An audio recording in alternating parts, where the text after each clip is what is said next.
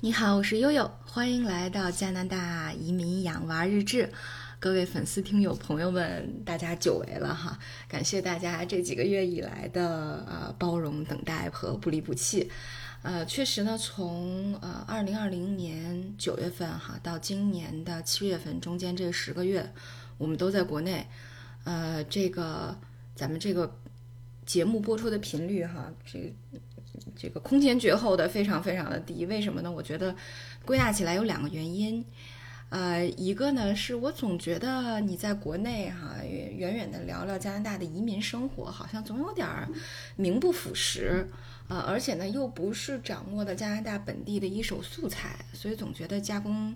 别完别的，就是相当于炒完别人做的饭以后，总觉得好像欠点火候，不是那个意思哈。呃，这是一方面原因，然后另外一方面，就像有的这个听友在催更的时候啊，有在微信里私信我，他说：“哎，我听听你的节目，然后再看看你的朋友圈，我就发现真的是，啊，你在北京是有多忙，在加拿大就是有多闲，所以确实这个生活节奏的原因呢，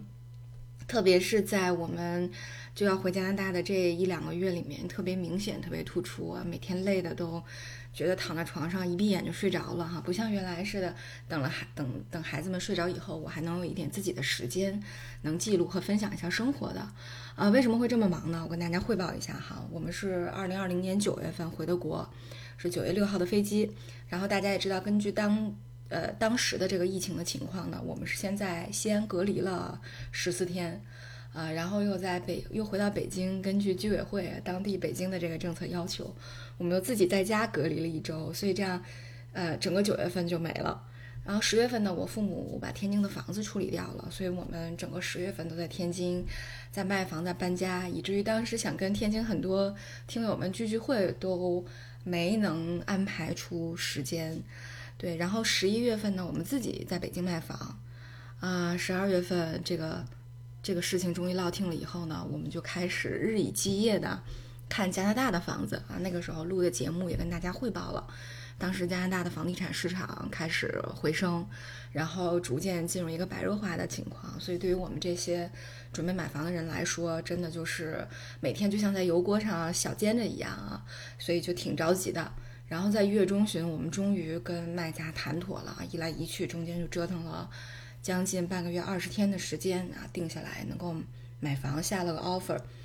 然后基本上整个的二月份，我们都在跟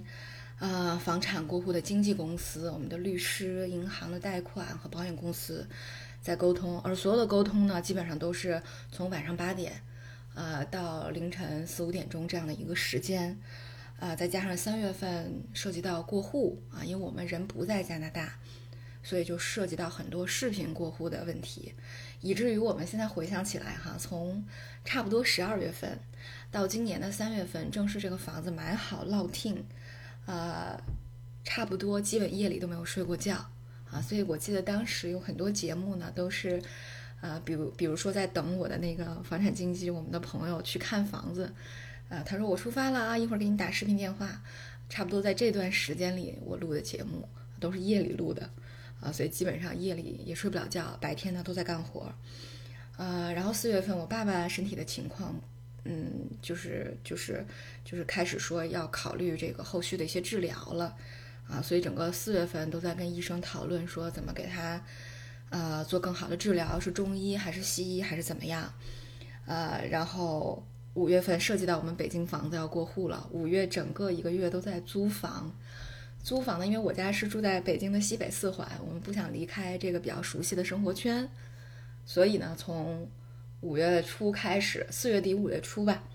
我们就捋着北京的四环，就给只要有空房子，我们就去看啊。所以整个五月都在看房，我觉得我们可能看了得有二三十套房，最后呢，终于在六月一号那天呃订了房子，然后整个六月份都在搬家，呃。因为我们在上一家呢，包括我妈妈从我爸妈从天津搬过来的东西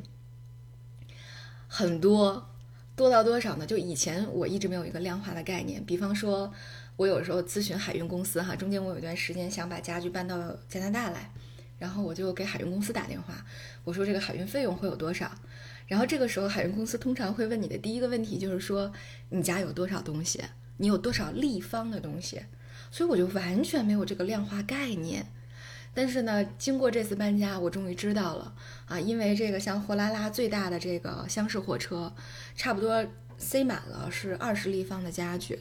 啊，就二十立方的这个货物，那我们家的所有的东西家当哈，不含小车，啊，就所有的家当一共是四个最大号的这个车，那也就是说我们家有八十个立方，差不多海运的话呢，就是在一个半到两个集装箱左右的样子。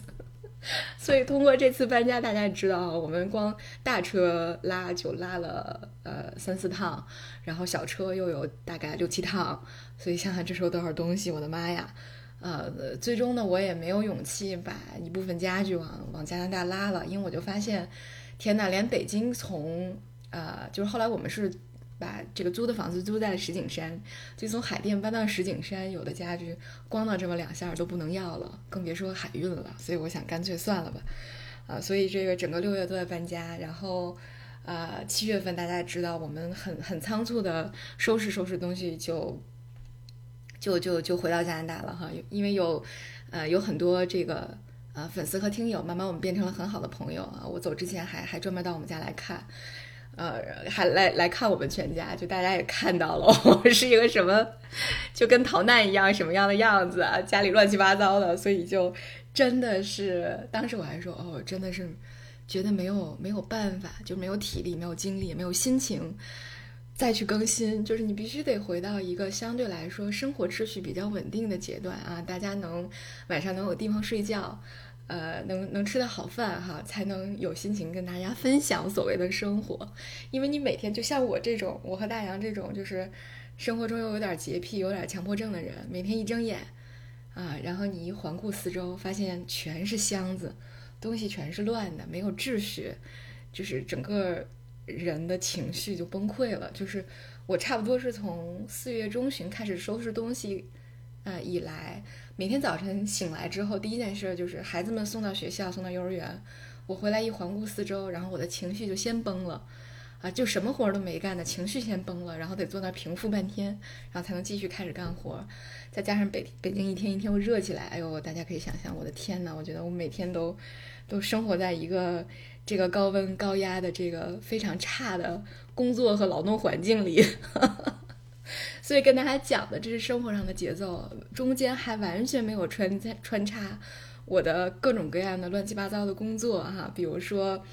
呃，从九月份九月底就开始又跟出版公司过稿子，然后十一二月份终于我的书出来了，然后从十二月到六月呢是一个预售的阶段，都是内部走的一些企业采购等等。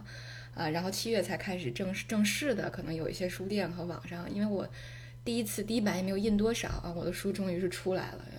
那个有的朋友的网店帮我放了一些书，但大部分可能走的就是书商的渠道啊，所以现在我还没有顾上我的书到底发到了哪，呃，晚一点我再问问吧。如果有感兴趣的朋友，我们可以私聊哈。对，然后又中间还有呃我的那个医学伦理的一些工作，从二月份经常要去上海出差。对，然后到，呃，这个我的这个职业顾问的情况哈，要给